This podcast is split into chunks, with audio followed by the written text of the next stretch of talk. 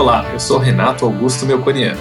E eu sou Ive Porto. E esse é mais um episódio do Comercast, podcast de conteúdos do setor elétrico. Toda semana entrevistamos um especialista da Comerc sobre um assunto que está em alta e também falamos das principais notícias da semana. Diante da crise do Covid-19, conhecida como coronavírus, o Brasil tem presenciado uma desaceleração da economia.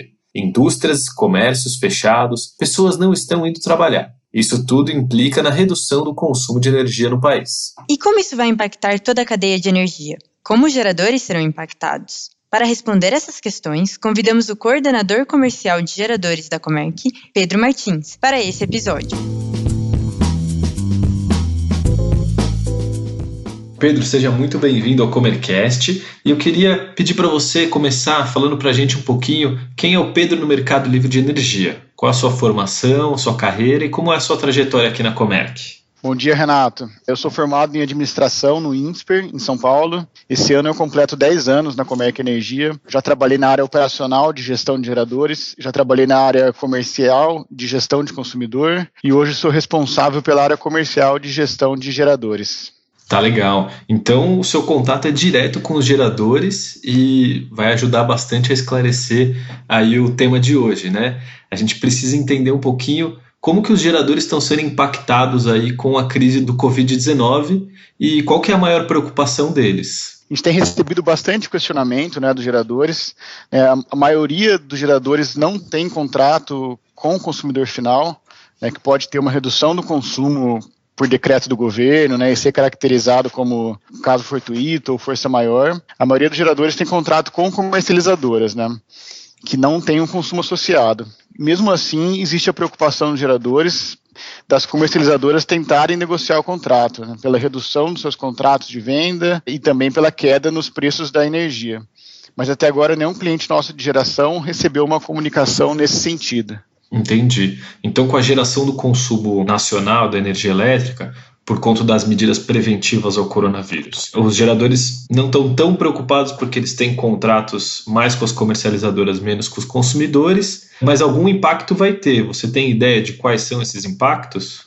É, eles são impactados sim. Né? O primeiro impacto é no preço da energia, que deve seguir em queda, com essa redução de carga.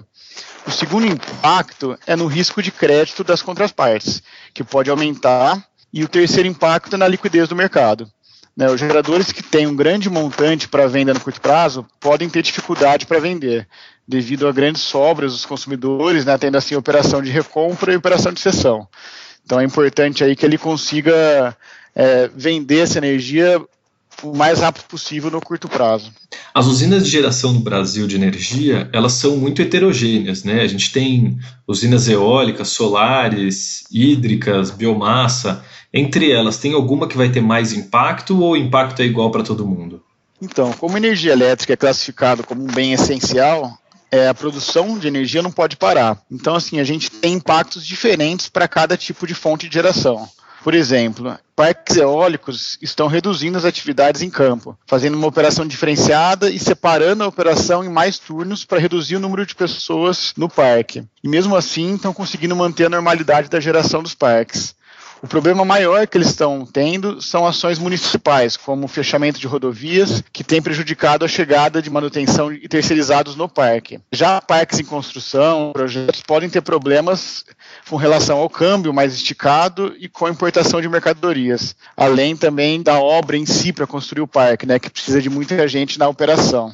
Já a usina hidrelétrica, muitas têm operação remota, né? ou seja, não precisa de muitas pessoas na usina para fazer a operação. E mesmo hidrelétricas que têm operação assistida, não precisa também de muita gente na usina. Então o problema maior acaba ficando em projeto de construção também, que pode atrasar um pouco, né? dependendo da duração que ficar essa redução de carga, da duração que ficar essa quarentena. Já usinas de cana, né, usinas que geram energia a partir da biomassa de cana, elas acabam sofrendo um impacto maior, já que geralmente eles têm três produtos, que é o açúcar, o etanol e a energia, e possuem cerca de 2 a 3 mil trabalhadores na operação. E não podem parar, porque esses três produtos são essenciais, que é alimento, combustível e energia. Os preços de etanol vêm sofrendo queda, não só por causa da queda do consumo de energia devido ao coronavírus, mas também pela guerra de preços aí entre a Arábia Saudita, a Rússia uhum. e o shale gas americano. O açúcar também vem caindo, apesar do preço ser um pouco compensado pela alta do dólar, né, já que grande parte do açúcar ele acaba indo para exportação.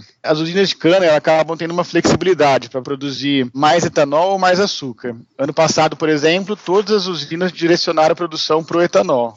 Esse ano a gente vai ter uma safra mais açucareira. Né? Um negócio legal que as usinas de cana estão fazendo também é a produção de etanol 70% para doação para hospitais, para é, centros de saúde. Isso aí tem ajudado bastante aí essa questão do coronavírus, né? Que legal, mesmo em crise, eles têm também têm a consciência social aí de poder ajudar a população, né? Claro, é, eles estão aproveitando essa produção, né, eles conseguiram autorização para produzir esse etanol 70% e estão fazendo essas doações que têm ajudado bastante. E em relação à energia elétrica, eles acabam sofrendo o impacto da queda nos preços mesmo e da queda da liquidez. E tem alguma medida que eles podem tomar diante desse cenário? É, eu acho que o mais importante agora é escolher bem a contraparte que vai negociar e essa questão do curto prazo, né, de buscar vender essa energia o mais rápido possível, para não correr esse risco da liquidez, né, de você ter muita sobra de energia de consumidor e as usinas que têm essa grande montante para vender no curto prazo não conseguir vender. Então é importante buscar vender rápido, ter agilidade nesse processo de venda. Uma última pergunta, Pedro: como que a Comerc está auxiliando os clientes geradores da carteira nesse momento de crise? É, a gente tem buscado ficar próximo dos clientes, passado bastante informação de preço, né, como que os preços estão respondendo a essa redução de consumo, essa redução de carga e orientando essa questão da venda da energia, né, de buscar fazer essa venda rápida para não correr esse risco de liquidez, né, isso que a gente tem orientado e tem buscado falar para os nossos clientes geradores, tá? Tá ótimo, muito obrigado, agradeço aí a sua participação e boa semana. Obrigado, Renato. E agora vamos para as principais notícias da semana.